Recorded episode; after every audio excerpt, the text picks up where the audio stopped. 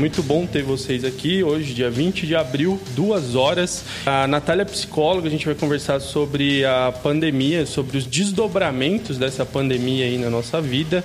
Eu que agradeço, Helder. É um prazer estar aqui com vocês. Tomara que a gente consiga aí ajudar um pouquinho a galera que está nessa exaustão aí com tanto tempo de pandemia, né?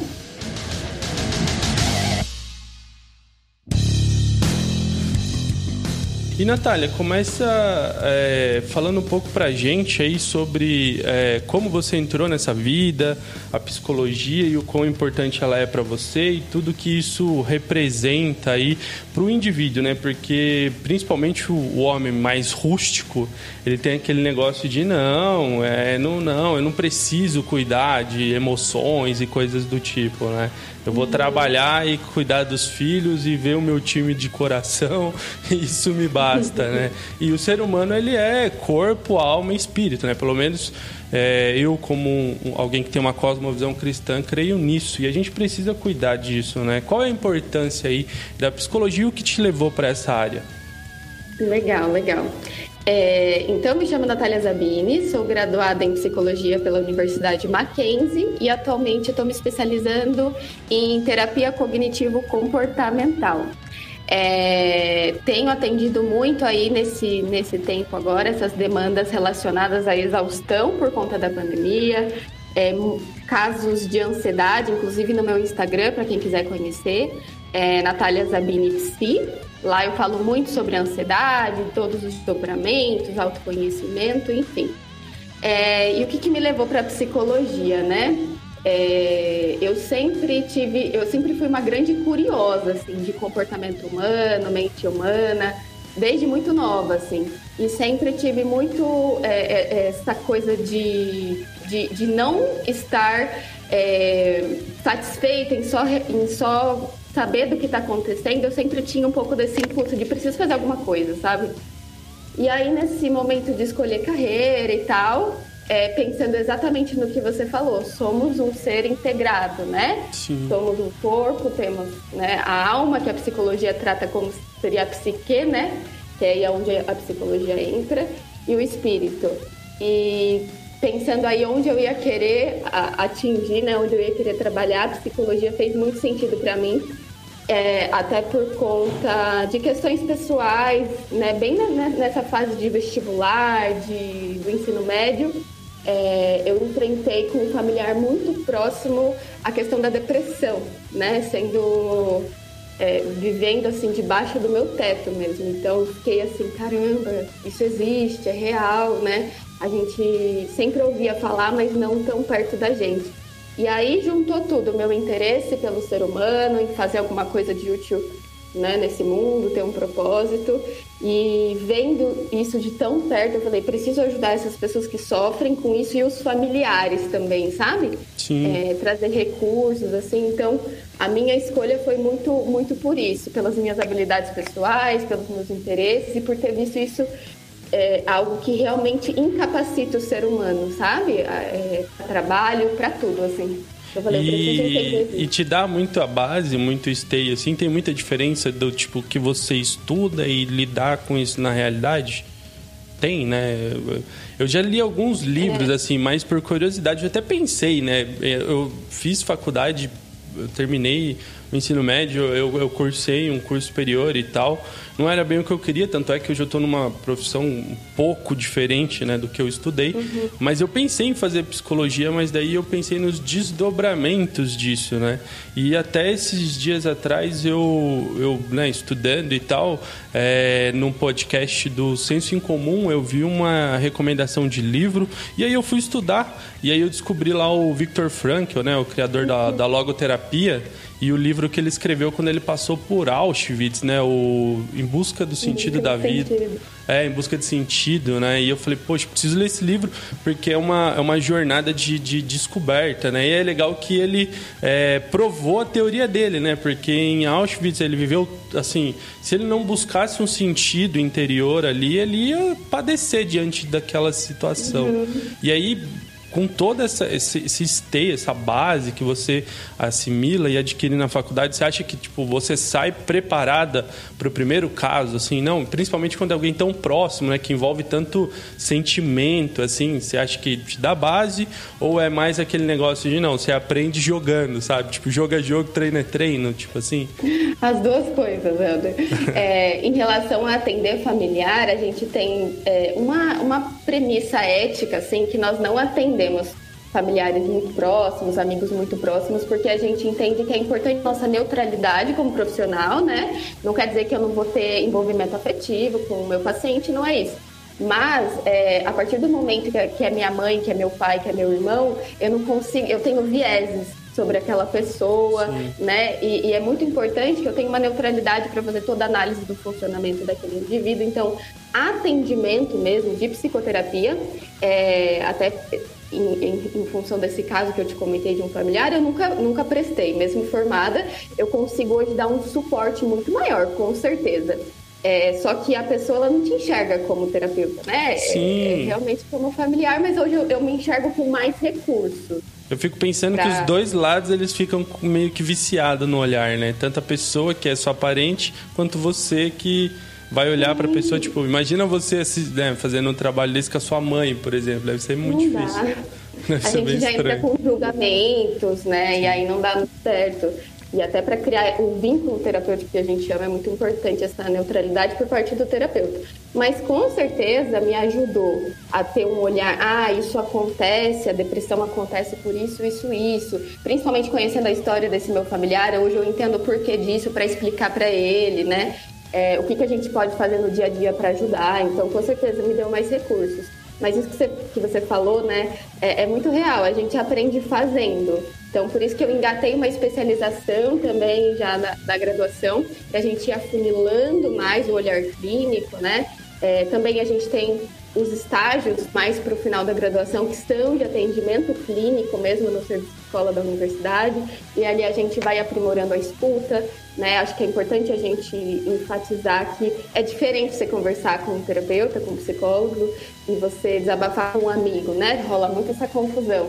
Mas a grande diferença é que a gente tem uma escuta especializada, né? Sim. Você fala, a gente processa tudo ali para entregar é, é, tudo construído para você, né? Então é, é diferente. E Natália, fala um negócio para mim, porque existe ainda muito preconceito, né? Psicólogo não é coisa de louco, né?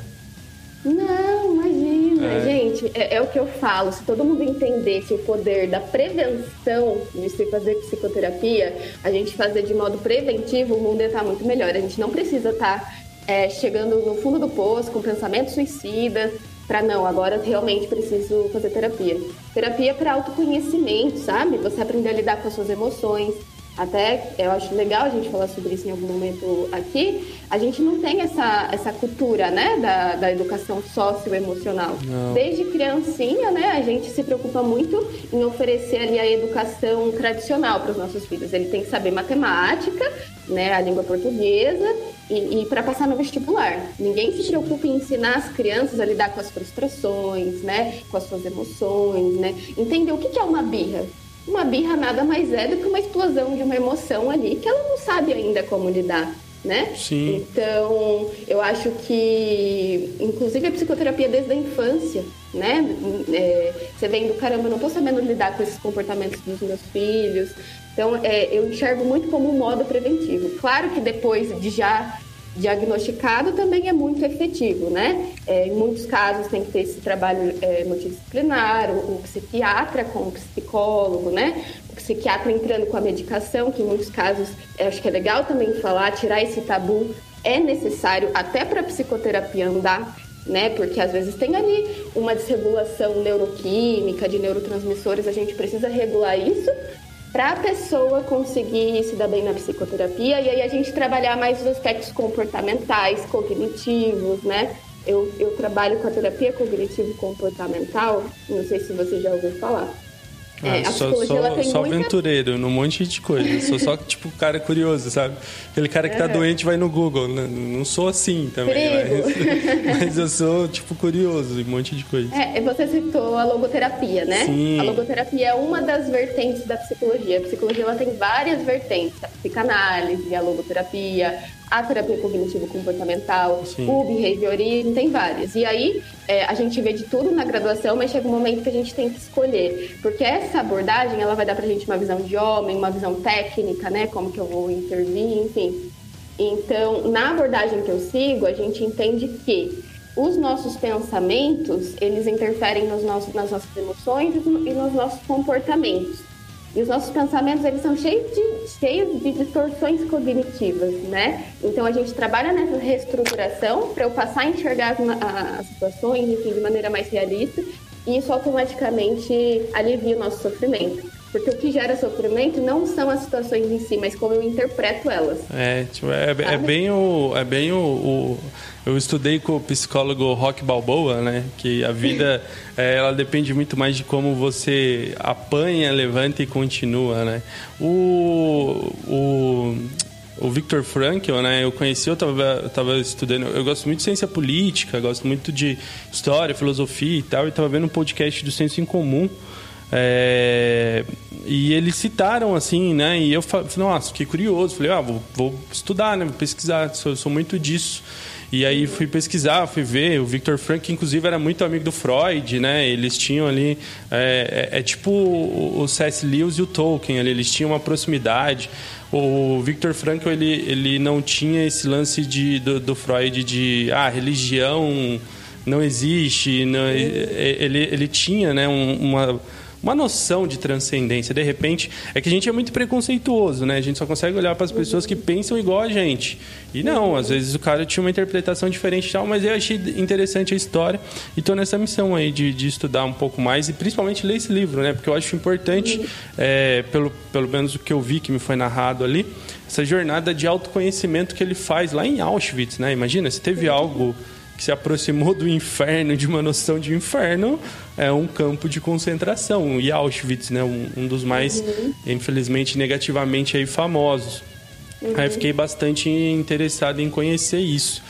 Mas aí eu acho, eu acho interessante a gente tentar, é, é porque eu, eu, imagino que você tenha muito conteúdo para passar para a gente. É, Natália, de 2000, final de 2019, começo de 2020, o mundo foi pego, assim, calças completamente curtas, com uma crise sanitária a nível global. A pandemia que a gente está enfrentando, que não pode nem falar o nome, né, de tão monstruoso que se tornou esse negócio ela causou uma série de transtornos, ela acentuou uma série de transtornos, né? ela causou uma série de crises sociais, econômicas e etc. Quais são, assim, né, numa análise de uma especialista, de alguém que, que vive e trabalha com, com esse, essa vertente, qual é os impactos disso na vida do indivíduo, né? Do, do, do, indivíduo tanto adulto quanto ao adolescente e o infantil ali, né? A criança. Uhum, uhum. Nossa, os desdobramentos eles são infinitos. Dá para a gente olhar assim para muitas populações que estão sofrendo aí de maneira, de maneira única nesse momento. Nós temos é, um sofrimento que é compartilhado, que já já eu entro nisso. Mas nós temos aí os estressores é, individuais de populações, né? Então, por exemplo, é, o, tem muitas pesquisas ainda, é por, por ser um, um, evento recente, né? As pesquisas, as pesquisas estão acontecendo. Então, cada uma está apontando para um lado. Mas, por exemplo, tem pesquisas que estão apontando para muito sofrimento em populações que são grupo de risco. Outras é, para populações que moram com quem é grupo de risco, por ter essa, essa, né, essa ansiedade, enfim pessoas que moram sozinhas por conta da solidão. Por outro lado, apontam para pessoas que moram com muitas pessoas e perderam completamente sua autonomia, privacidade, individualidade. Sim. Então, para você ver, dá para a gente entrar, assim, estão, estamos todos sofrendo é, real, né? Então, é, pessoas que já tinham transtornos mentais, né, psicológicos, que se agravaram outras que, que, que o transtorno veio agora com a pandemia, né? A, a, as crianças que estão em casa, com os pais em home office, né? Esse estresse, brigas conjugais está acontecendo muito, a violência doméstica está muito em destaque também, a violência contra, contra a criança também, né? Porque a gente tem que pensar que tanto no caso da, da violência infantil quanto da violência doméstica, que acontecia dentro de casa, agora elas estão 24 horas com o agressor, né? Então, Sim. Então acho que também são populações para a gente olhar, as populações em luto, né? É, luto tanto de, de pessoas queridas, quanto também luto de projetos, né? perda de emprego, como você falou, quem perdeu o emprego. Então, assim, dá para a gente olhar para o sofrimento em muitos aspectos. São, são infinitos, assim, né? Mas, pensando no nosso, no nosso sofrimento em comum, por que, que a gente está assim, né? A gente tem que pensar que somos seres biopsicossociais, né? E, acrescentando até o que você falou, né, eu colocaria também o, o, o espiritual, né? Independente de você ter uma religião A, B ou C, é, até a logoterapia traz isso, essa necessidade de transcender, né? Isso, o ser humano, a gente vê isso como um todo. É, mas pensando aí no biopsicossocial, a parte bio, né? Nós temos uma programação cerebral, nós temos um sistema de regulação emocional que está em desequilíbrio nesse momento. Por quê? Nós temos o sistema de alerta e ameaça, né, de perigo, que ele existe para defender a gente. E temos também um sistema de tranquilidade, né, que, que o ideal, o que, é saúde mental? É a gente ter esses sistemas em equilíbrio. A gente também não quer sumir com o medo, a gente não quer sumir com a ansiedade, é importante enfatizar isso. Elas existem para nossa sobrevivência, né? Sim. Mas nesse momento, com, com é, o perigo aí iminente, né? O risco de morte, o medo da contaminação, então, está deixando aí esse sistema de alerta hipersensível. E o nosso cérebro ele não está preparado para processar tanta informação negativa por tanto tempo. Por conta disso, entramos no modo automático no modo sobrevivência. E aí vem outro assunto que é a questão de estar tá todo mundo reclamando, né? O meu cérebro deu aquela bugada. Entrei no modo automático, na exaustão emocional, porque estamos realmente é, no modo sobrevivência. É, é, é vamos falar até de economia de recursos aí, né? Não dá para ele ficar processando de maneira consciente isso o tempo todo. Então a gente entrou nesse modo automático. E também o lado social é muito importante a gente trazer, né? É, tem, tem as questões culturais, as, as diferenças aí, né, de, culturais, mas como um todo, o ser humano, a nossa espécie é social, né? Sim. E essa ruptura hum, drástica, repentina, do dia para a noite também está gerando muitos impactos psicológicos na gente. Então, olhar por todos esses lados é muito importante para entender por que estamos assim. E é complicado, é, é, é complicado porque assim, né? É, como eu disse, eu gosto muito da ciência política, né? E não vou entrar aqui em, em, em visões, etc. Mas existe é, uma vertente política que, que, que tem como é, visão e projeto é, fragmentar a sociedade, né? Então você pode, por exemplo, pegar uma situação que é muito fácil a gente é, perceber na sociedade brasileira. Você tem aí coisa de 15, 16 anos atrás, é, apartamentos, e aí eu estou falando de, de, de, desses conjuntos assim mais é, populares, eles eram feitos num, num, recorte maior, né? Porque a tendência era uma família ser é, maior e ter assim mais componentes e tal. Hoje em dia já não, a sociedade ela tenta assim conduzir o indivíduo para uma individualidade, né?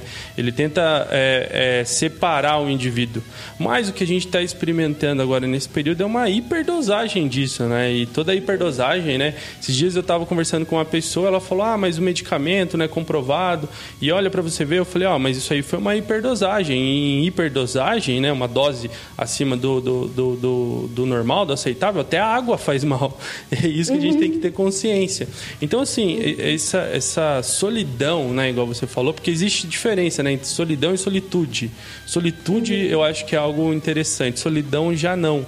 É, é uma situação que, que tem assim atingido, atingido muito, né? Antes da gente entrar ao vivo, eu estava falando para a Natália que infelizmente teve um rapaz aqui próximo da minha rua até, né? É, na rua da minha mãe que ele pôs um fim na sua vida por esse processo de estar tá sempre é, sendo isolado, né? Como que a gente combate isso? Como que a gente lida com isso nesse período de, de pandemia, né? Eu acho que é um caminho interessante, já que a gente já entrou nisso, é até falar um pouco da, da, da logoterapia, né? Do, do Frankel, que, que como a gente falou, foi assim uma coisa que ele, não, não sei se provou, mas é, vivenciou no campo de concentração. E meio que a gente está vivendo ali um isolamento é, forçado nesse momento de crise aí. É, eu acho que tem tudo a ver porque ele traz a questão de dar sentido ao sofrimento, né? Sim. E, e é tudo que a gente tem que buscar fazer nesse momento, encontrar de alguma maneira, não querendo romantizar a pandemia de jeito nenhum, mas encontrar cada um aí para si o, o, seu propósito, não se esquecer, né, do seu sentido e encontrar um propósito até talvez compartilhado. Estamos vivendo num momento de humanidade compartilhada. Eu acho que isso também traz um, um grande sentido aí. Mas pensando na questão do, do, que você falou da solidão, né, e da solitude, é, é, muito bacana a gente ter um equilíbrio em tudo, né? Como você disse, Elder. É, a gente tem que saber apreciar nossa própria companhia, claro, né? Não ser dependente é, o tempo todo do, do outro, né? É, é bacana que a gente saiba se relacionar com a gente mesmo, mas a solidão e essa solidão forçada em muitos casos, por isso que eu te disse que a, a, as pessoas que estão morando sozinhas agora também estão aí no foco das pesquisas, né? O que está acontecendo? É, é, é muito delicado, porque somos seres sociais. Então vamos pensar. Você citou aí o caso do, da tentativa de suicídio, né? Enfim, isso não surge do dia para a noite, né? os pensamentos suicidas, como que isso acontece? A gente começa com ideações, com pensamentos, com aquela, sabe, ai, seria bom morrer. Acho que diante de tudo que eu, isso, que eu tô vendo, acho que eu preferia estar morta, não sei o que lá. Começa com esses pensamentos aí. Depois de um tempo vai para o planejamento de fato. Ai, eu tomaria, né, remédios, eu faria isso, eu faria aquilo já começa a planejar como que eu faria para morrer, que é já um outro grau, né? E por fim tem de fato a tentativa. Isso não acontece do dia para noite. Isso tudo são sintomas de algo que já estava ali. Então pensa em populações que já sofriam, por exemplo, com uma depressão né?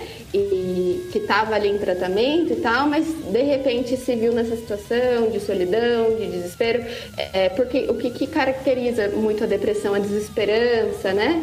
A, a, perda por, por, por satisfação, por prazer nas coisas. E agora estamos realmente vivenciando isso estamos sendo obrigados, né? A não dá pra gente fazer o que a gente gostava como a gente quer, né?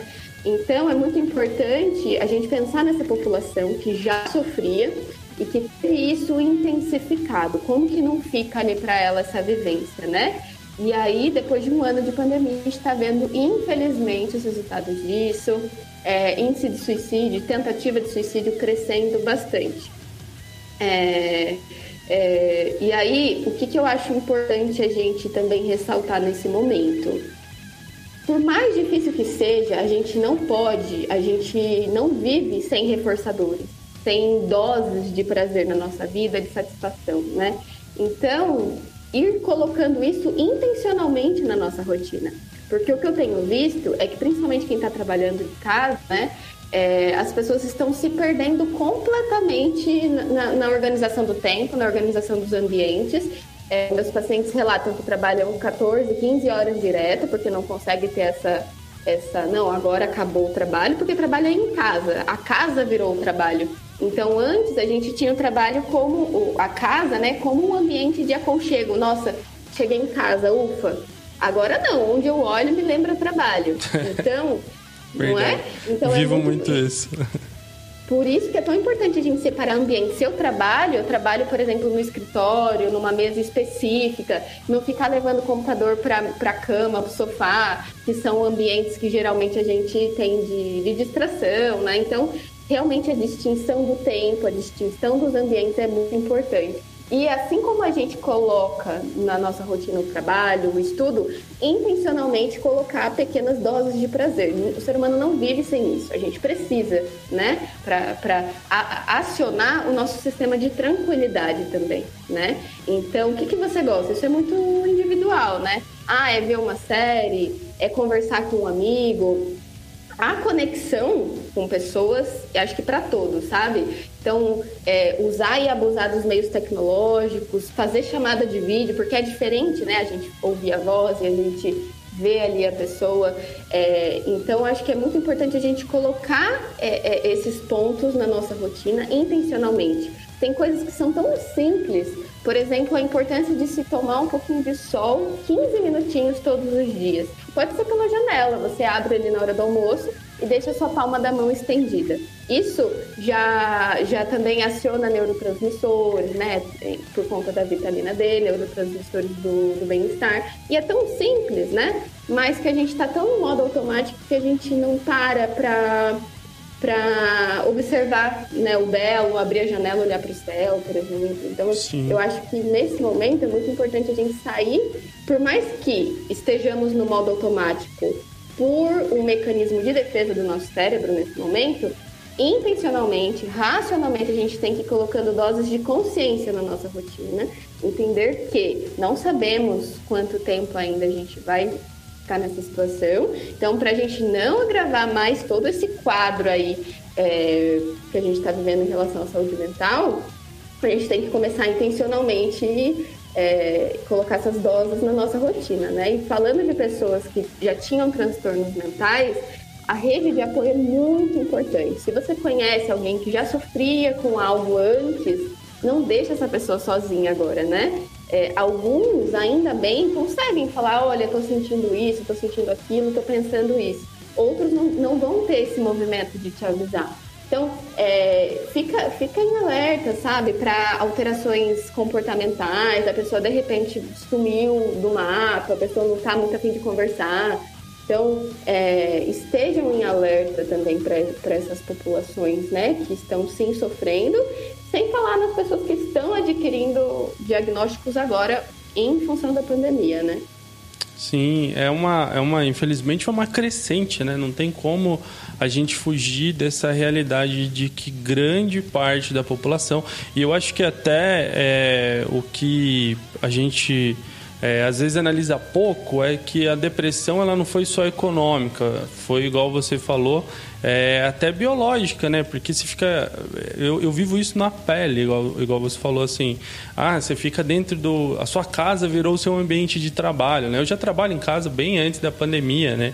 Eu, eu tenho esse costume, mas eu ainda não consegui ter essa separação de agora é trabalho, agora não é. E de repente, uma grande parte de, de, de pessoas que estava completamente acostumada, deu ali 17 horas, bate cartão e o trabalho morreu ali, elas foram uhum. apresentadas para esse novo normal aí, né?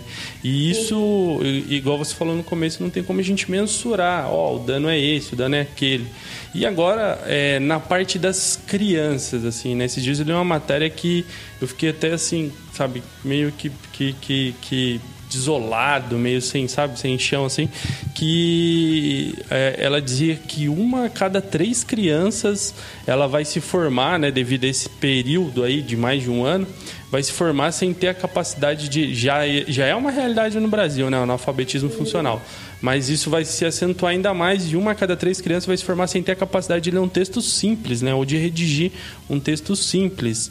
É, assim, as explicações são as mais abrangentes possíveis, né? Desde é, danos psicológicos, né? Igual você falou, infelizmente existem famílias que estão é, num contato maior agora com alguém que infelizmente é o agressor ali, então é mais trauma. É, a gente sabe que infelizmente no Brasil a realidade do povo brasileiro é de assim de, de, de deixar devastado. Muitas crianças iam só para comer para a escola então tudo uhum. isso está. Como que a gente consegue pensar e principalmente fazer algo efetivo, né? Porque é, são crianças, né? O futuro do Brasil e como que isso vai assim, ficar daqui para uhum. frente na sua visão. Uhum. É, eu acho importante a gente ter em mente que é, essa frase de estamos no mesmo barco não é verdade. A gente está na mesma tempestade, mas os barcos são completamente diferentes, as realidades são completamente diferentes. Então, por isso que na psicologia também é tão diferente a gente dar um, uma resposta, né? Porque são tantos contextos, mas, é, e eu vou te falar, é, é, muitas vezes é difícil trabalhar com criança, é, atender criança, é até, não sei, a gente fica triste porque depende muito dos pais, depende muito da família, da rede de apoio. A gente está fazendo ali todo o trabalho muito bacana com a criança, mas de nada adianta se aquilo a gente não conseguir expandir para casa, né? Então, sempre que a gente trabalha com criança, a gente trabalha com psicoeducação dos pais, né? A gente trabalha muito em conjunto para a gente ir generalizando isso, né? É, mas, infelizmente, falta muita informação né, em relação à, à importância da educação socioemocional. Esses dias, em janeiro, eu prestei uma consultoria para uma escola, né? É, para falar tanto com os pais quanto para capacitar professores também para receber as crianças nesse momento. Sim. Quando a gente achou que ainda ia ser possível volta, né? Enfim. É, agora, agora já, já cancelou de novo. Cancelou, é, cancelou. Enfim. Estamos nesse tira casaco, põe casaco aí. Pois é. E, e muito do que eu ouvi dos pais, né, é, não tô aguentando mais. Eu tô deixando meu filho o dia inteiro no celular porque ele tá completamente irritado. Meu filho tá agressivo, ele nunca foi assim. É, tá comendo muito, tá muito ansioso. É o que eu mais ouvi. E eu não sei o que eu faço, então deixo, deixo meu filho na frente das telas. E de maneira nenhuma, eu não sou mãe ainda, né? Eu trabalho com isso, mas eu não sou mãe. Então eu não posso dizer que eu sei o que uma mãe está passando nesse momento. Eu imagino. Então, o, a, a, minha intenção aqui não é também é, falar mal dos pais, enfim. Mas é, a gente tem que ter consciência que nessa fase agora que elas estão vivendo, principalmente até os seis anos, é a estrutura da casinha delas.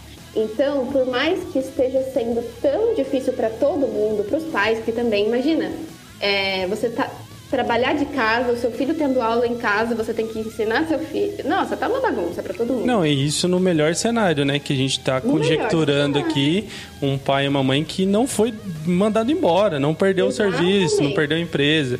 Porque igual, eu acho... Nossa, para mim, assim foi a, mais, a, coisa mais assertiva a fala que você é, trouxe. A gente está na mesma tempestade. A realidade do barco é completamente diferente.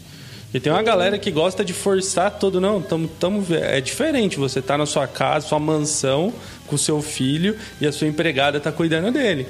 E você está numa casa desempregado com seis meses de aluguel vencido, né? Igual vi uma pessoa conheci uma pessoa, vi ali, né? Uma pessoa na internet falou para mim que tá um ano de luz e água quase para vencer. Não é a mesma realidade, né? Isso é completamente uhum. diferente. Uhum. É, e uma frase que eu ouvi também esses dias é que essa pandemia trouxe à tona muitas pandemias internas, né? Sim. Pandemias que não se falavam, a questão da miséria, a questão da violência doméstica, por exemplo. Sim, repente, da saúde. Colocou, Da saúde como um todo, é, do, do sistema como um todo, né? Então, é, é, é, muito delicado, é muito delicado. Vamos, vamos pensar que, falando aí das crianças, as crianças, elas são pessoas. Toda vez que eu falo com pais, que eu falo com professores, eu enfatizo isso. Parece ser tão bobo, mas não é. Elas são pessoas, gente. E a gente trata elas como se não fossem. Ah, lá na frente eu explico, depois ela vai entender, depois. Agora a gente que tá sofrendo, você tá chorando por quê? Você te... quer que eu te dê razão para chorar? Você não tem razão para chorar, não é? Sendo que as crianças elas são esponjas, esponjas. Então pensa num pai, numa mãe que perdeu o emprego, que está ali, né, desesperado para trazer o sustento para casa. A criança pode não entender racionalmente aquilo, mas esse clima da casa elas estão absorvendo completamente. Então pensa, a gente que tem uma certa educação emocional, porque eu acho que até mesmo nós assim, tem que ser algo depois de grande aí, trabalhar intencionalmente o autoconhecimento, fazer uma terapia, porque eu vejo os, os adultos chegando num nível de autoconhecimento em relação às emoções muito raso, assim, muito raso, de realmente não saber nomear o que está sentindo, sabe? Então, eu tô sentindo algo, mas o que, que é? Não sei se é raiva, não sei se é medo, não sei se é tristeza, não sei se é ansiedade. Então, começar pelo básico. É, entender que uma birra uma, uma explosão de raiva, né? É um, a criança tentando comunicar alguma coisa pra gente. Não só as crianças, acho que dá para colocar isso para todo mundo. A gente entender as emoções, né? acho que é bacana a gente falar sobre isso. É, é, a gente tem algumas emoções que a gente trata como negativas, né? Que não são negativas. Por exemplo, o medo, a raiva, a tristeza, elas são de fato desconfortáveis, mas elas têm uma importância muito grande. E quando elas estão ali presentes na gente, a gente tem que tratar elas como aliadas, pensando o seguinte: o que, que essa emoção está querendo me comunicar? Né? Então, a raiva, por exemplo, ela surge quando a gente tem uma necessidade de justiça, uma necessidade de respeito aos meus limites, de autonomia, né? É, a tristeza, quando é, para reparar danos emocionais, quando eu sinto necessidade, por exemplo, de conexão afetiva, ela está presente. O medo, né? A necessidade de segurança, de proteção, tá todo mundo sentindo medo nesse momento. Então, acho que a primeira coisa é isso. Entendermos as emoções, por que, que elas estão ali, seja em nós, pais, né? Ou seja nos nossos filhos. Mas as crianças, elas não sabem ainda comunicar, né? Então, acho que é importante a gente, com um olhar um pouquinho mais apurado para a vida, entender o que, que essa criança tá, o que, que eu não estou proporcionando para essa criança. Ela tá chorando demais? Pode ser muita tristeza, ela pode estar sentindo falta de afeto, ela tá com muita raiva, né? O que, que ela tá sentindo ali de injustiça no mundinho dela, né? Porque eu acho muito importante a gente ter em mente que eu nunca posso colocar minha régua na vida do outro.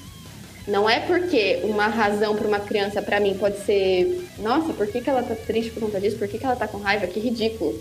Eu Sim. nunca posso fazer isso com nenhum ser humano. Nossa, né? eu, eu sou muito assim com a minha filha. Eu, eu toda hora eu falo para ela, meu Deus, mas você não tem boleto, você não tem isso, né? Sabe? E eu acho que é uma, é uma escrotidão já que o adulto ele tá acostumado, né? Eu, eu reconheço que é uma carga que eu trouxe do meu pai, por exemplo, assim. Então, é. É, infelizmente, é, eu, eu acho que é uma situação que a gente não está preparado para lidar, né? É uma, é, uma, uhum. é uma novidade, porque antes você tinha é, toda uma rotina, toda uma forma de lidar com as coisas, toda é, uma situação acontecendo e agora você não tem mais. E agora você está tipo é, dentro de um novo furacão, assim, dentro de uma nova situação que, que você precisa aprender e de novo, né? Eu achei muito muito assertiva a sua fala de a gente está na mesma tempestade, o mesmo barco não é. Igual eu falei, teve esse cara aí na rua da minha mãe que ele, ele infelizmente pôs um fim na sua vida. É, eu posso conjecturar que a pandemia teve algum reflexo nisso, problemas que ele já deveria ter provavelmente foram acentuados, mas eu não estou no lugar da pessoa, uhum. né? E é importante, eu acho, também a gente pontuar isso, né? Não é romantizar, igual você falou, mas tem muita uhum. gente que acha que alguém que chega a esse nível drástico da vida, ele quer de fato, né, pôr um fim. Eu já li muita coisa falando assim, cara, não é isso. Que a pessoa quer parar de sofrer ela não sabe como encontrar esse caminho e ela acaba indo por um. Né? Quantas vezes a gente vai, é, sei lá, vai tentar fazer alguma coisa, vai por um caminho errado e quebra a cara. Mal uhum. comparando, é mais ou menos isso, uhum. né? Sim, sim. É, eu acho que dá pra gente é, fazer um link com isso que você falou. Primeiro, né, em relação, acho muito legal você como pai reconhecer isso. Gente, o primeiro passo é a gente reconhecer nossos preconceitos, os tabus que a gente tem, né, pra gente é, evoluir como ser humano, né, enfim. Sim. Mas é exatamente isso, a gente reproduz coisas o tempo todo. Então, é, não somos educados de maneira a entender nossas emoções, e quando a gente tem filho, a gente reproduz. Ah, eu, é, é eu acho legal também, é, eu tra tratei muito de pais com muita culpa né? Então, é, eu falava, você está fazendo o melhor que você pode com as informações que você tem, nas condições que você tem. Mas a partir do momento que eu estou te falando, te dando mais informações, a partir disso é, é, uma, é uma escolha sua, né? Continuar assim, né? É, sim, sim. Mais, mas com certeza, falando de modo geral, né, os pais estão fazendo o melhor que eles podem, né? E eu gosto muito de falar que trabalhar com criança, trabalhar em infância, é trabalhar é, tendo em vista a saúde pública, gente, é trabalhar com prevenção. Porque os índices mostram que a, a maior taxa de suicídio acontece dos 15 aos 29 anos. Nossa. Que é a fase que a gente pensa que, caramba, é o auge da vida, né? É onde tá Sim, tá todo mundo, tecnicamente né? você acha, né, que, que principalmente depois dos 23, que você já tá meio que num, num caminho, né? Para alguma coisa, sei lá. Por mais que você fala, não, vou mudar. Eu, eu, eu tinha muito esse pensamento. Não, quando eu, eu meu, quando eu chegar de, depois dos 30, né? Tô com 32 agora. Depois dos 30 eu já vou estar, tá, sabe? E daí eu falei, meu, nada a ver, o caminho que eu segui lá atrás não é. Tô me reinventando agora. Então, assim, é, você acha que você vai estar tá no auge, né? E não tá. É uhum. É uma ilusão que os caras te vendem, é uma ilusão bem de filme mesmo. Né? De, de tá tudo muito idealizado, Sim. né? Aos 17 anos você tem que ter a carreira escolhida, com 22 já consolidada no emprego dos sonhos e a vida não é assim. E por isso a importância da gente trabalhar as frustrações com as crianças desde sempre, porque a vida uma hora vai trazer frustração, né? Então, pequenas frustrações da vida, gente, ela quer é, comprar ali alguma coisa que o pai não tá com dinheiro para comprar. Então, ao invés de simplesmente falar não, porque não, explica para ela, conversa com essa criança, o que que ela tá sentindo a partir de um não, né? O que que tá acontecendo ali no mundinho dela? Mas eu eu, eu fico pensando, né, o que, que está acontecendo com os nossos adolescentes que com 15 anos eles já estão tirando as suas vidas, né? Qual, o que está faltando aí na, na, nessa construção anterior deles, né? Nessa primeira infância, como eu disse, até os seis anos, que é tão importante, que é a base aí, o alicerce da, da, da nossa, né? Da nossa casa e da nossa vida.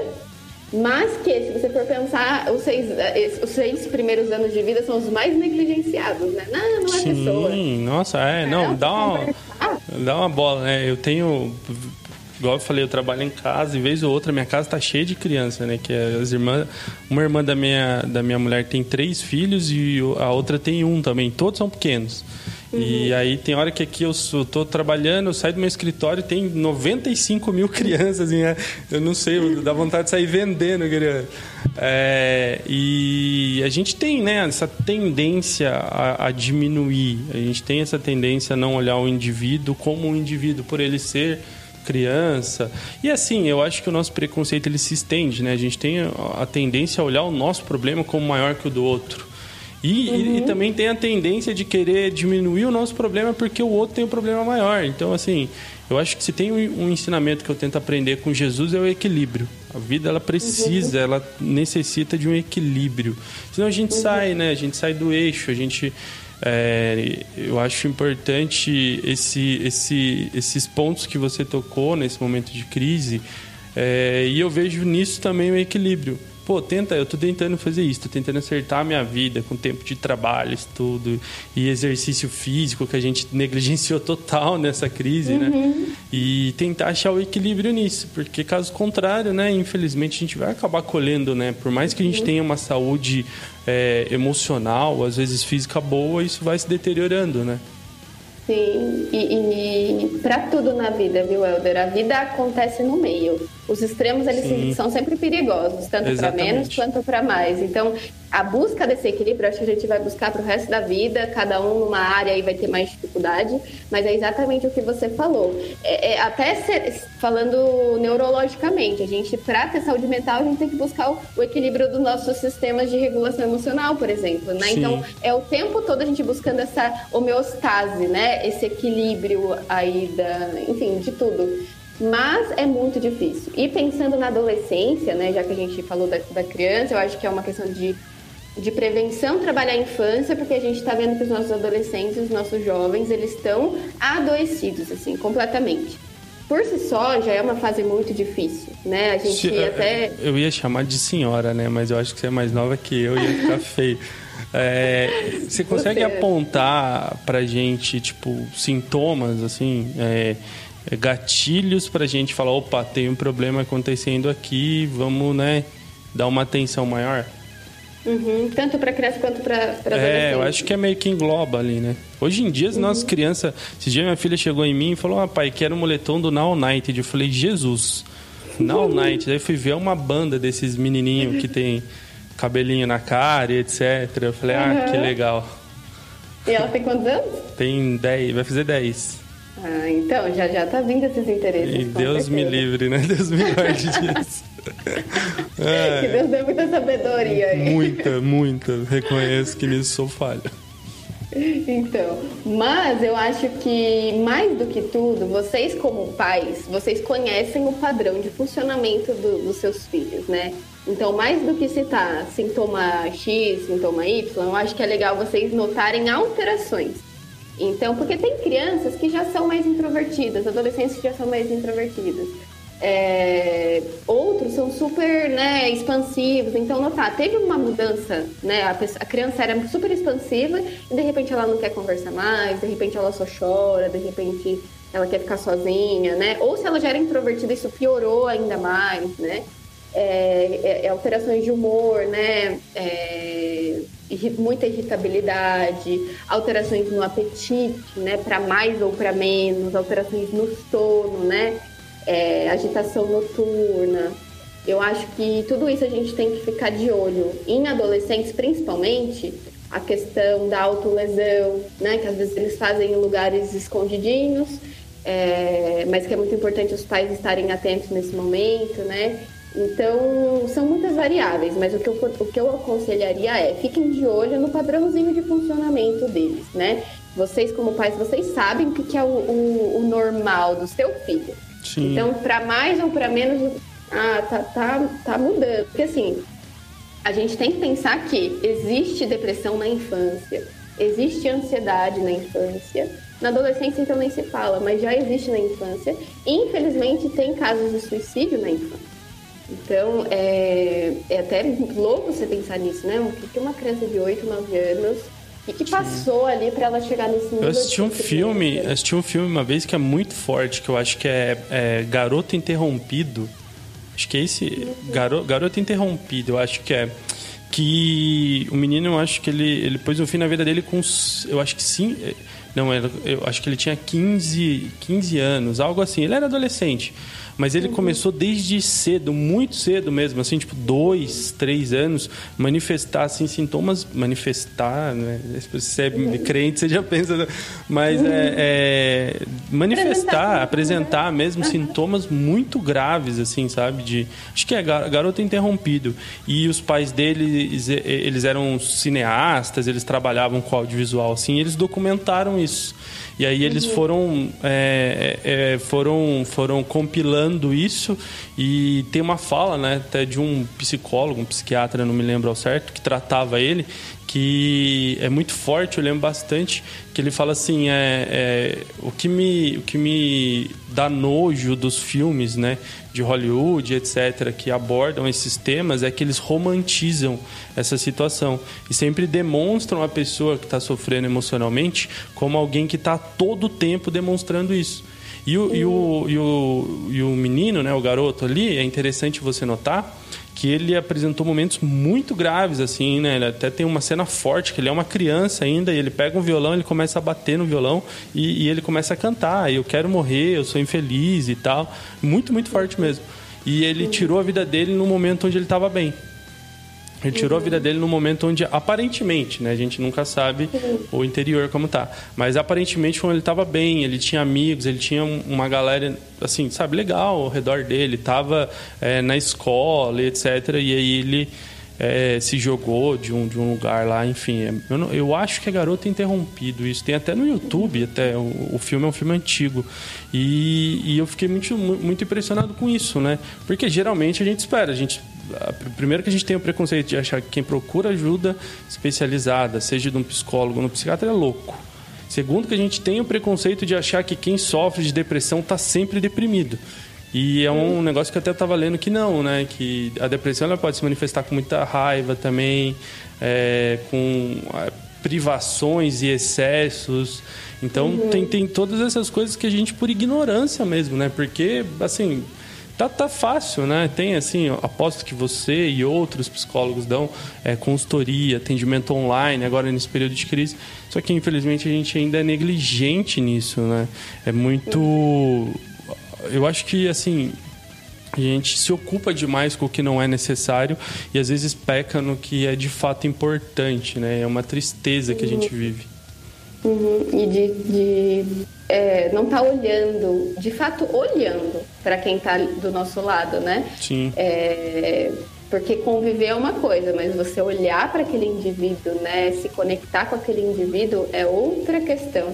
E, e, é, tem muito tabu envolvido, né, falando aí de saúde mental, é muito complicado. As pessoas têm uma ideia também é, muito elitista de se fazer psicoterapia, né? Que é uma coisa cara, enfim. Mas, é, e não estou dizendo que não é, tá? Em muitos contextos, é, eu me formei em São Paulo, então eu, eu vim de, de estudei na Mackenzie, que era super elitista, e todo mundo sempre fez terapia, e eu vim de um contexto mais humilde, nunca tinha feito, falei, nossa, é tão normal assim. Sim. É, né? e... É, eu, eu, eu, estudei um tempo na PUC lá também, e eu fiquei assustado com algumas coisas.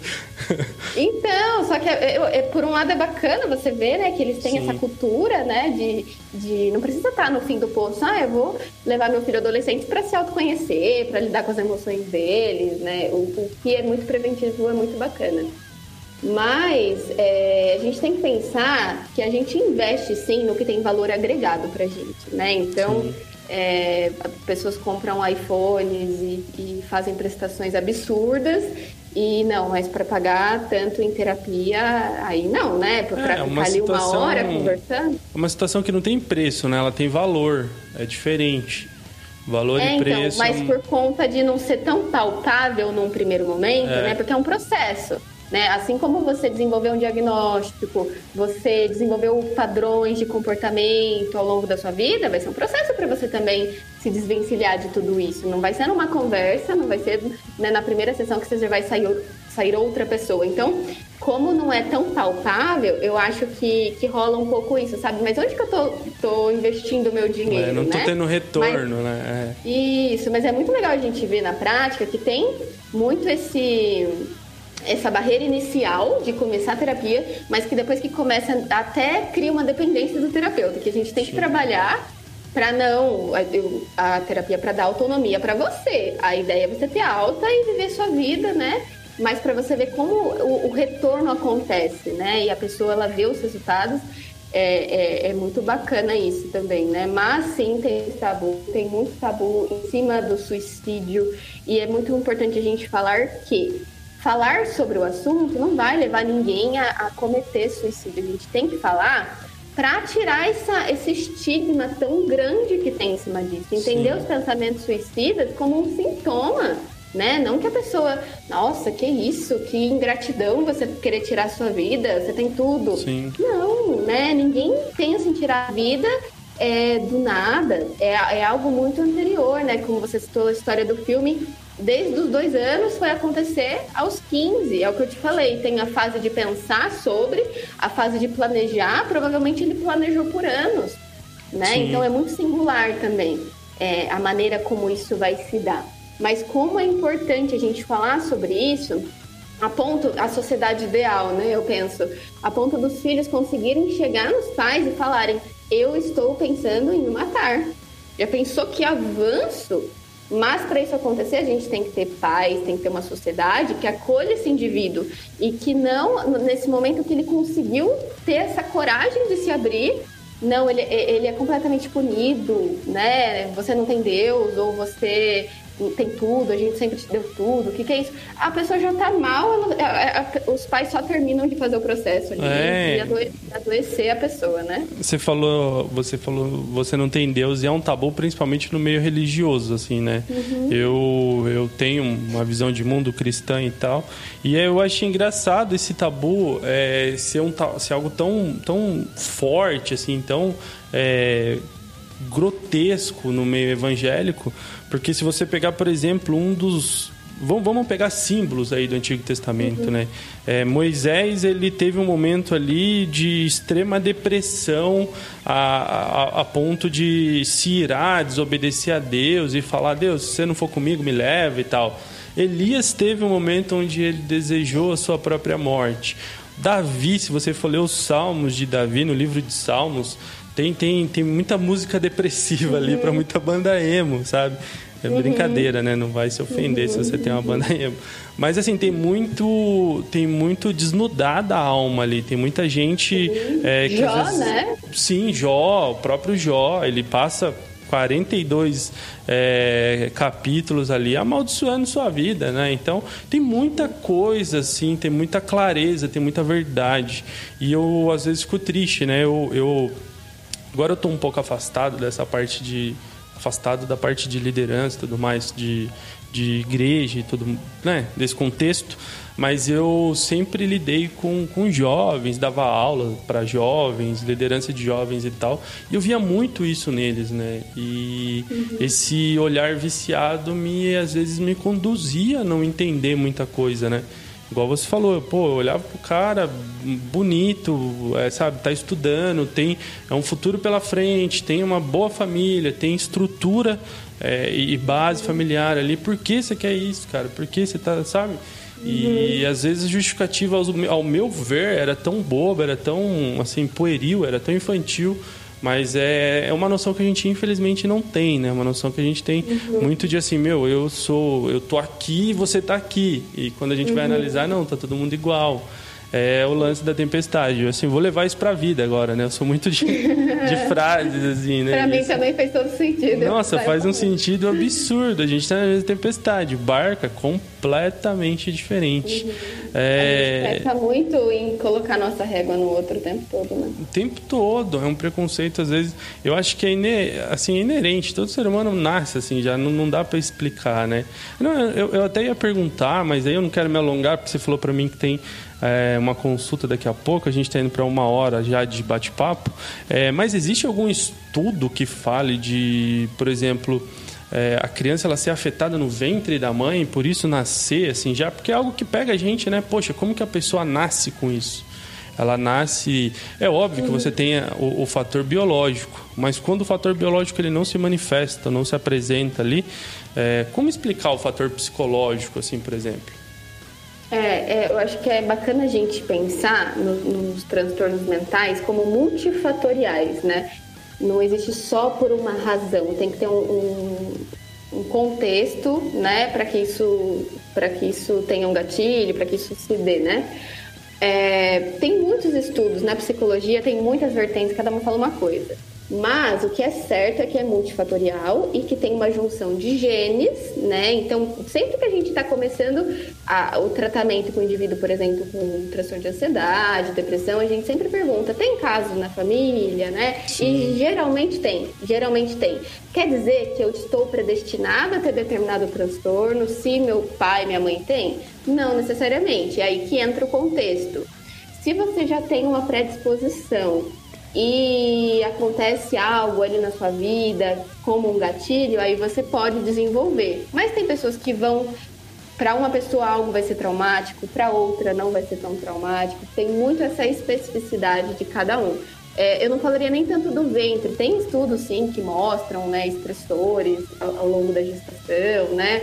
A, a questão da, de como a mãe ela vai estar tá amparada naquele momento, passar né, esse, esse, esses estressores para o bebê, sim, tem estudos que mostram isso, mas é muito mais essa questão do gene, sabe? Sim. Do gene somado a, a, uma questão ambiental, algum fator, alguma perda, enfim, algum contexto é, que levou a esse desenvolvimento. E, e se falando até de transtorno de ansiedade, acho que a gente focou mais na depressão, mas a gente tem visto muita ansiedade aí, é, né, super elevada, e falando de transtorno de ansiedade.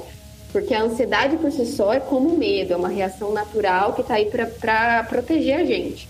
Mas existem transtornos ansiosos, né? É, inúmeros transtornos com componentes ansiosos que é, levam a inúmeros prejuízos. Só quem sofre com algum transtorno de ansiedade sabe como que é isso, né? Então, é, os principais, acho... é, os principais são depressão e ansiedade? Os principais Olha, transtornos. Gente... Tem muitos, mas o que mais a gente está vendo nesse momento está sendo transtornos ansiosos, depressão, estão é, se aumentando aí uso por, uso por substâncias, né, uso de substâncias, a dependência química também, é, o burnout, acho que você já deve ter ouvido. Ah, já, já li. Nossa, vi, vivi uma época da minha vida com isso, né? Que é o é, é, é, bem literal no nome, né? O burnout, o esgotamento, né? É o, é o, é o fim da queima, né? O fim de você ter algo para queimar. Tem um livro que eu li do, de, um, de um líder religioso bem famoso que chama Andando com o Tanque Vazio, que ele narra a síndrome que ele teve de burnout, como isso afetou. Ele era um cara muito proativo e de repente ele parou, não conseguia mais. Sim, para por você. Sim. Né? Por isso esse equilíbrio, para a gente não chegar nesse nível de não dou conta de fazer um A, mas é isso que acontece. É uma exaustão tão profunda, física e, cognitiva e mental, que você para, né? E, e é algo que está sendo muito preocupante nesse momento, por conta do que a gente falou, de estar tá trabalhando em casa, né? E aí a ansiedade é, né, disparada por conta da, organiz... da falta de organização, né? Porque o que, é, se eu posso falar aqui, eu tenho muita ansiedade, o que, que eu faço para aliviar? Comece organizando sua rotina.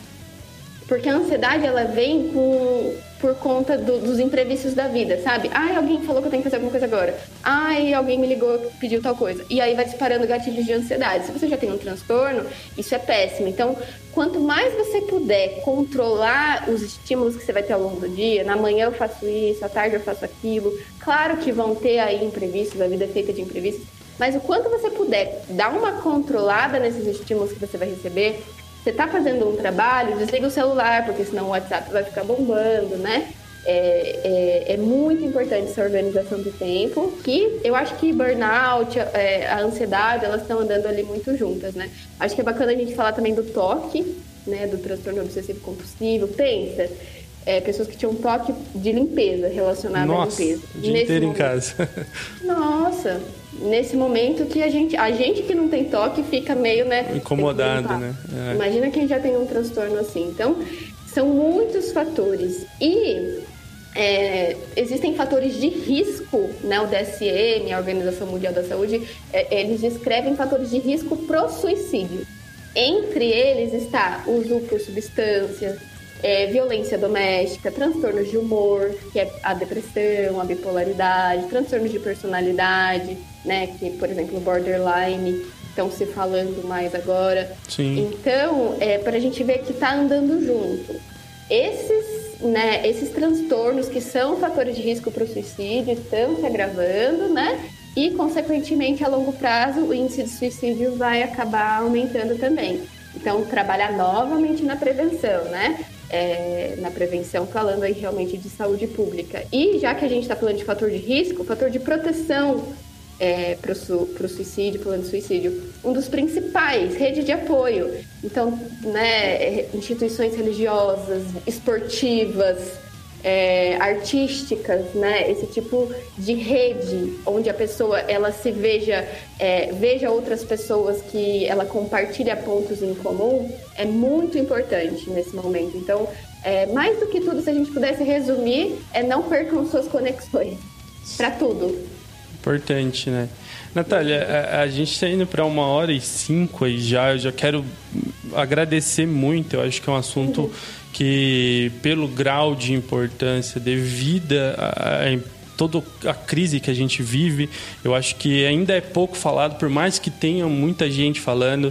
Eu acho que, assim, você falou algo muito interessante, que eu, a, a gente deveria ter é, essa esse estudo de quem a gente é já no, no ensino assim fundamental a gente já deveria ter esse essa busca né por conhecimento é, interno externo. A gente tá, tá, tá sendo muito mecanizado. Ah não vai aprender história matemática e, e português para passar no vestibular mas e aí né o que vai formar a gente até lá Quero te agradecer muito, né, por, por esse bate-papo aqui. Não, não vou te prender, como eu disse, é, uhum. não, não é por isso. Ela tem um, um atendimento agora, né? Ela tem é, o trabalho dela. Eu tirei ela do tempo ali, ela veio toda cortês e é, para esse bate-papo. Já quero te convidar para novos bate-papos aí, né? Porque isso está sempre se reinventando. De repente a gente pode vir aí é, e fazer um, um bate-papo só sobre.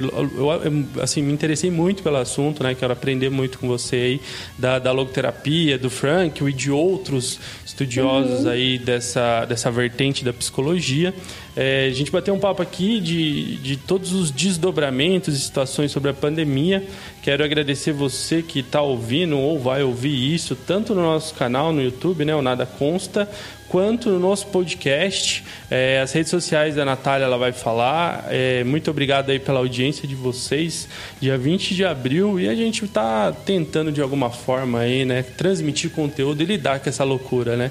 Que pegou todo mundo de surpresa, ninguém sabe ao certo lidar, mas a gente tem indícios de que, ó, por esse caminho aqui é legal, vamos por aqui e etc, né, Natália? Uhum. Se quiser deixar é, alguma fala final aí, suas redes, etc. É, eu acho que bacana a gente resumir, né? Bom, entendi por que, que isso está acontecendo e agora o que, que eu faço, né? Sim. É, eu acho que é muito bacana a gente né, enfatizar a questão, sim, das conexões afetivas, a gente é ser social, nós precisamos disso, então usem os meios tecnológicos para isso, né, nós precisamos dessas fontes. E a conexão afetiva, ela ajuda a gente a, a diminuir o nosso sistema de perigo e elevar nosso sistema de tranquilidade, que é tão importante. Também a nossa rotina, então crianças, né, as crianças precisam de rotina organizada, eu sei que está difícil, mas eu tenho visto que, por exemplo, o sono está muito bagunçado, sono bagunçado gera muita irritabilidade em todos nós, né? Então, Cuidado aí com as telas, o excesso de telas. Tentem ter momentos em família, conversar, olhar para a pessoa que mora aí com você, seja uma criança, seja um adolescente, seja o seu cônjuge, né? Olha para dentro desse indivíduo, né? A empatia por si só, ela é essa habilidade muito linda da gente se colocar no lugar do outro, mas ela sozinha, ela não faz muita coisa. A empatia, ela precisa ser acompanhada da autocompaixão. A, a, a, e da compaixão, né? Eu preciso ter a autocompaixão, eu preciso me acolher e a partir disso também fazer isso pelo outro, tomar atitudes. Eu estou vendo que aquele indivíduo está sofrendo, o que, que eu posso fazer, né? Então nesse momento vamos tentar é, diminuir um pouco né, a, a grande exigência, a autocrítica que a gente né, tem em relação a nós e aos outros não é o momento da gente traçar 10 na nossa régua, é o momento da gente dar alguns passos para trás, para a gente não entrar num colapso, que eu estou vendo que muitas pessoas já estão entrando, então vamos agir de modo preventivo, colocar coisas prazerosas na nossa vida, né? É, entender que acho que para resumir, estamos num momento de humanidade compartilhada, né? É, estamos num, vivendo um, sofr um sofrimento compartilhado por conta do medo da contaminação, das mortes, enfim, com as especificidades, como a gente falou. E a solução para essa questão, né, falando do vírus, também envolve uma humanidade compartilhada, né? Sim. Então, é muito, muito bacana a gente pensar nisso, que claro, né? Existem muitos contextos, tem gente que precisa sim sair para trabalhar, não tem esse privilégio, porque é um privilégio quem pode trabalhar de casa, né? É. E continuar tendo renda em casa. Mas não é uma realidade de todos. Mas se você pode ficar em casa e tá começando já a querer dar escapadinhas por conta, né, da, da, dessa, dessa agonia mesmo, né? Pensa nisso. Traz esse sentido, a coisa da logoterapia. Sentido ao sofrimento, sentido ao que eu estou vivendo. É por algo maior. Estamos todos sofrendo e para que a gente saia dessa, precisamos todos nos unir também, né? Sim, então, cada um precisa fazer sua parte. É, é, mais humanidade compartilhada que essa, acho que a gente nunca viveu. Nunca vai ter. Nunca vai ter. E é isso. Me acompanha no Instagram, Natália Zabini PC. Lá eu tô todos os dias trazendo conteúdo sobre saúde mental, ansiedade. Podem me chamar no direct, estou sempre acessível. E foi um prazer estar aqui com você, Alder. Com certeza vamos marcar uma segunda conversa, porque é muito assunto.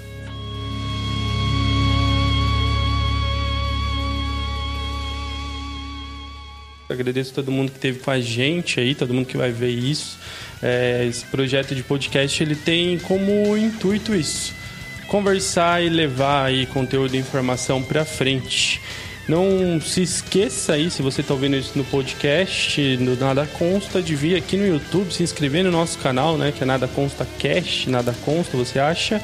E se você está vendo isso aqui no YouTube, na descrição do vídeo tem aí o link. Nós estamos nas maiores plataformas, aí Spotify, Deezer, etc. E etc. Natália, muito obrigado mais uma vez aí. Deus abençoe, que você consiga ajudar muitas pessoas que sofrem aí, que a gente consiga é, vencer essa crise no mundo juntos aí. Obrigado pessoal que esteve com a gente. Então mais uma vez a gente se despede aqui e valeu. Muito obrigada, tchau, tchau.